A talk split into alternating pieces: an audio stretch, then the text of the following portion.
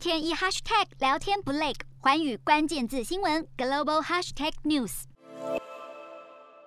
线上拜习会登场，一开头拜登就挑明，希望美中双方交锋火气降温。会谈内容，拜登毫不避讳，点到对中国最敏感的人权议题，也希望双方在安全议题、印太局势上坦率对话。习近平则是以老朋友称呼拜登，但话中软中带硬，强调美中双方应该各自办好分内事，称美中和平对全球都有责任。中美作为世界前两大经济体和联合国安理会的常任理事国，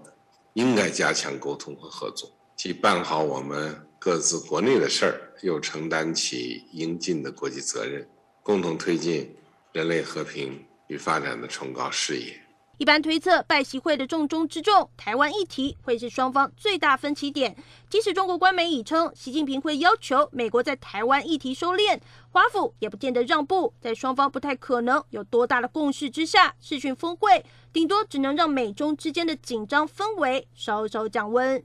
洞悉全球走向，掌握世界脉动，无所不谈，深入分析。我是何荣，环宇全世界全新升级二点零版，锁定每周三、周六晚间九点，环宇新闻 MOD 五零一中加八五凯播二二二以及 YouTube 频道同步首播，晚间十点完整版就在环宇全世界 YouTube 频道。